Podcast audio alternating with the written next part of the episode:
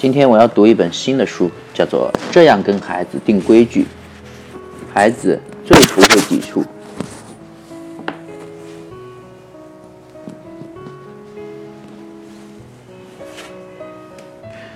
适合年龄六到十二岁。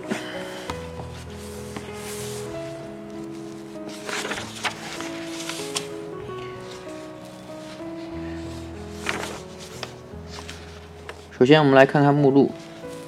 这本书一共有十二章，呃，前言是说了六遍，孩子就是听不进去。第一章跟孩子定规矩时，孩子为什么这么抵触？第二章了解情绪反应的过程，才能够正确的看待孩子的抵触行为。第三章定规矩的法则一。第四章是定规矩的法则二，嗯，后面就一直都是定规矩的法则，一共有九个。第十二章是全心全意、全家齐心协力的教孩子定规矩，变得很容易。那首先今天来看，呃，前言，读了六五六遍，孩子就是听不进去。史蒂夫六岁，活动活泼好动。每当妈妈要他收拾玩具时，或者关掉电视机，或者告诉他饭前要洗手的时候，他总是跟没听见一样。战争就这样上演了：先是不听不做，接着是又哭又闹，最后是哇哇大叫。今天下午三点半，妈妈要准备在银行四点关门之前去处理一些事务，时间紧急。可是史蒂夫还在房间的地板上玩积木。妈妈觉得事情可能不太顺利，她走进史蒂夫的房间，催促说：“史蒂夫，把积木收起来，我们得出门了。”一会儿就好，妈妈。妈妈见儿子答应了，就离开了房间，穿好了鞋子。过了两三分钟，他又回到房间，看见史蒂夫还在玩积木，他又催了一遍：“乖，别玩了，妈妈正赶时间呢。”哦，我还要把这个塔盖儿，我还要把这个塔盖好呢。没等儿子应声，妈妈又离开了他的房间。他拿上了钱包、购物单，隔着房间冲儿子喊：“史蒂夫，你弄好了没？”史蒂夫没有回应。妈妈继续收拾着出门要带的东西。他回到了自己的卧室，拿了车钥匙，又喊道：“史蒂夫，听见妈妈的话没？”他仍然没有动静，妈妈可是耐不住性子了。他最清楚这个了。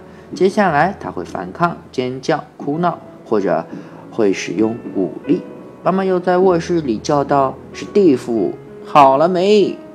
就好了。”妈妈再也压不住心中的怒火。她知道，如果不把积木收起来，他们前脚出门，狗狗后脚就会把积木弄得乱七八糟，甚至可能啃积木。而如果现在与史蒂夫展开斗争，又会误了去银行的事。想着想着，妈妈的心憋不住气了。这孩子怎么老不听话，就知道惹我生气。这回他猛地冲进了房间，怒吼道：“没听见我说话吗？快点收拾你的破玩意儿，马上！”不，我才不要！妈妈怒火冲天，忍不住了，想。哎，竟然连亲生骨肉都不听我的话！如果我这样跟我的爸妈顶嘴，我早就找个缝钻进去了。已经是三点四十五分了，妈妈觉得束手无策了，于是她恐吓道：“史蒂夫，你再玩的话，我就把他们通通扔进垃圾桶。我说到做到，快点收起来！”史蒂夫还在堆积木。妈妈跑去拿了件外套，她一边穿外套一边进了房间，看到了史蒂夫还在玩，这下他气得脸都绿了，大声的叫道：“真是见鬼！没有听到我说把他们都扔了吗？我说到做到，快点收起来！我才不管呢！”妈妈冲了过来，猛地拽了史蒂夫的手，把他手中的垃圾，呃，把他手中的积木。把他从积木堆里拉出来，史蒂夫手上来不及放下的积木呼呼地飞了出去。哐哐当当的撒了一地。史蒂夫哭了起来，开始大叫：“别管我，我讨厌你！”妈妈在他的背上狠狠地掴了一巴掌，让他赶紧去穿衣服。史蒂夫坐在地板上，哭着朝妈妈扔积木。妈妈只好蹲下身子，自己收拾起积木，还嘟囔着说：“真是气死人了！以后你小孩也这样对你，让你尝尝这滋味。”哦，这是不是很熟悉？那么，妈妈对于史蒂夫的方式有什么不对劲吗？史蒂夫为什么不听妈妈的话呢？有什么妙招能让史蒂夫更听话？简简单单的三个问题，其实牵扯到了很多的因素，包括史蒂夫的基本性格。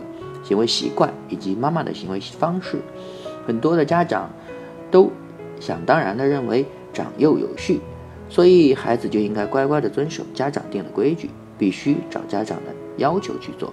然而，孩子可不吃这一套，甚至可以说，正是因为家长的这种心理，孩子才不听话，更喜欢跟家长对着干。上面的例子不就是证明吗？妈妈越责问。孩子就越抵触，反抗也就越激烈。所以，想让孩子遵守规矩，家长应该给孩子更加明确的理由，而非“我是家长，我说了算”式的命令。孩子每次都跟你对着干，都是有原因的。但仅仅明明仅仅明白这些原因，还远远改变不了孩子的行为，还需要一整套有效的策略。当然，你也。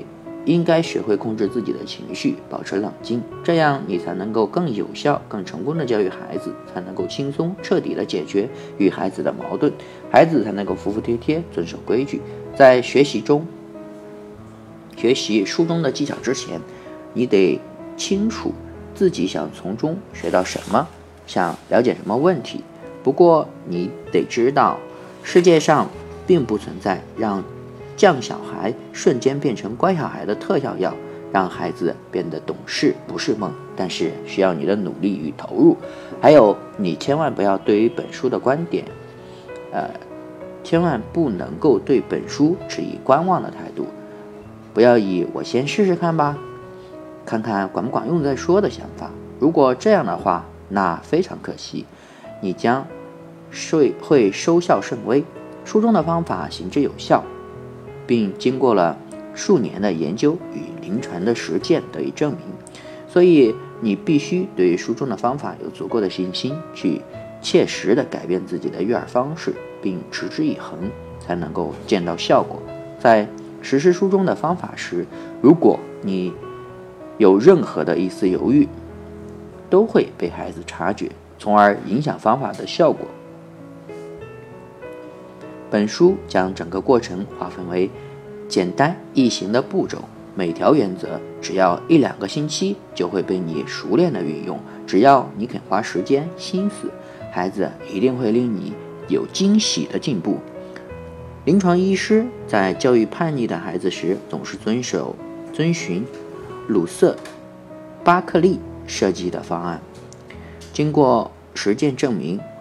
我发现这个案例的方法很管用，而有些方法却需要根据实际的情况加以修正。如果你的孩子只是偶尔的没有规矩，那么巴克利的书及其与克里斯汀·本顿合著的《亲子成长八步法：怎样教育不听话的孩子》，可能就足以让你受用了。但如果我觉得，你觉得孩子总是把你的话当耳边风，那么你就需要更有力的解决方案，即本书的方案。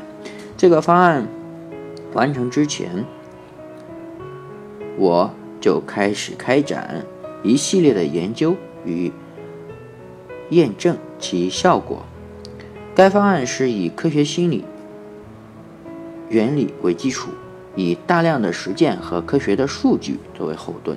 它的每一条法则都已得到验证，其研究的结果可在专业文献中查询。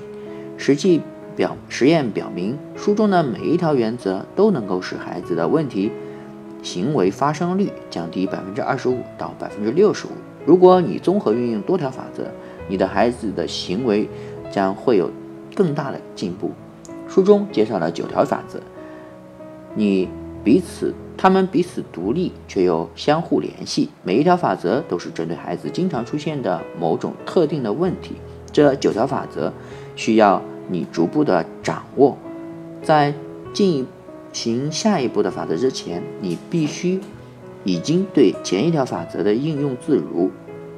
我的建议是，你每一条法则只需要尝试，每一两周只需要尝试一条法则，这样你和孩子就有足够的时间来适应这条法则。